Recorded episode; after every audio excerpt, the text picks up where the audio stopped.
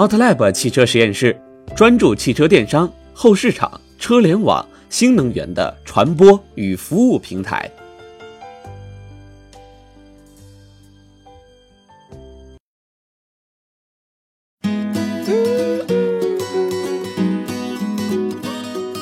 谷歌重组因无人驾驶太累赘，作者圣德太子。重磅刷屏，谷歌重新定义字母表。这两天啊，泛滥一条震惊科技圈的消息：谷歌要进行重大的结构性调整。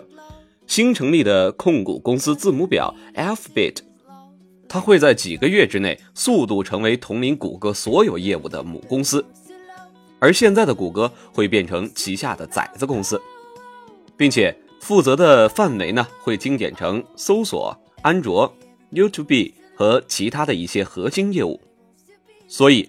今后的谷歌将会返祖成为原始意义的谷歌搜索引擎，而从现在的谷歌剥离出来的各种生态副业会分别成立自制的崽子公司，而每个崽子公司呢都会配备自己的 CEO 独立运营。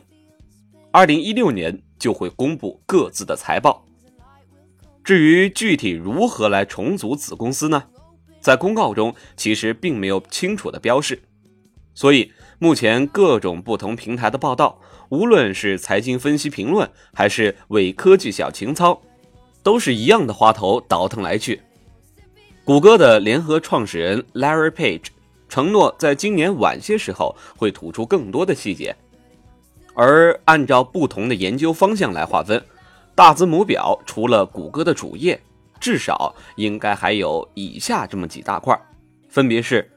钻研长生不老的生物奥秘，投资较为成熟的企业，高速宽带，研制高科技隐形眼镜联网智能家居，投资早期创业项目，曾经透过 Uber，还有无人机送货、无人驾驶、谷歌眼镜、气球网络、登月以及其他怪胎的项目。我们啊，能够隐约看到大字母表的雏形。也许以后会有更多新的项目加入进来。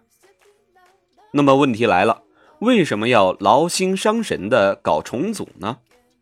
原因呀，其实有很多。最简单粗暴的原因就是让投资人们别再瞎逼逼担心。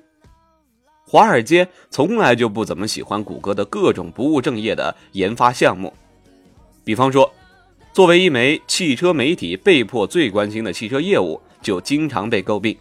认为谷歌呀，在该领域的投资显得冷门、不专注也不透明，因为该项目呀和核心的业务半毛钱的关系都没有。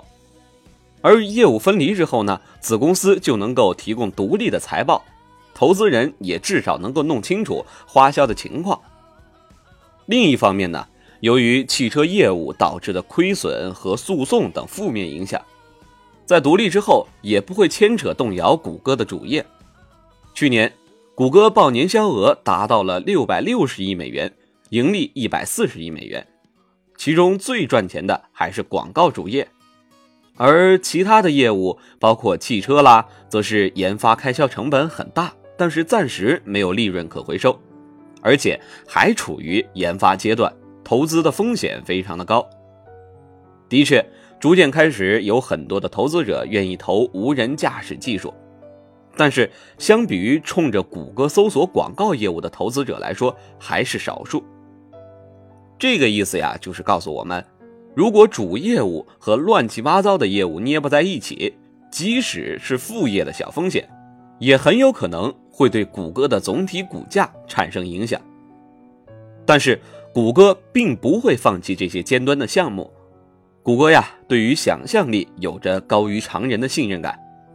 他们相信，终会有一天，这些现在只能打打酱油的黑科技，能为谷歌带来巨大的收益。至少在无人驾驶的领域，谷歌看上去是越来越靠谱。而新的结构呢，一方面能够稳住资本市场，另一方面也许还能使汽车业务更肆无忌惮的生长。分家之后，大字母表可以在不恐吓投资人的情况之下推动汽车业务。比方说，子公司能通过筹集外部资金的形式，用一小撮股份来交换流动现金或战略合作伙伴关系。等到子公司更加的茁壮，甚至能够考虑独立上市之后，然后回馈母公司的股东和外部的投资人。其实这个新结构呀，是在模仿大财主巴菲特和他的伯克希尔哈撒韦集团，他们旗下就有超过八十个独立运营的子公司。按照去年的数据来统计，伯克希尔哈撒韦的年化回报率将近百分之二十二。超过标普的五百指数的两倍。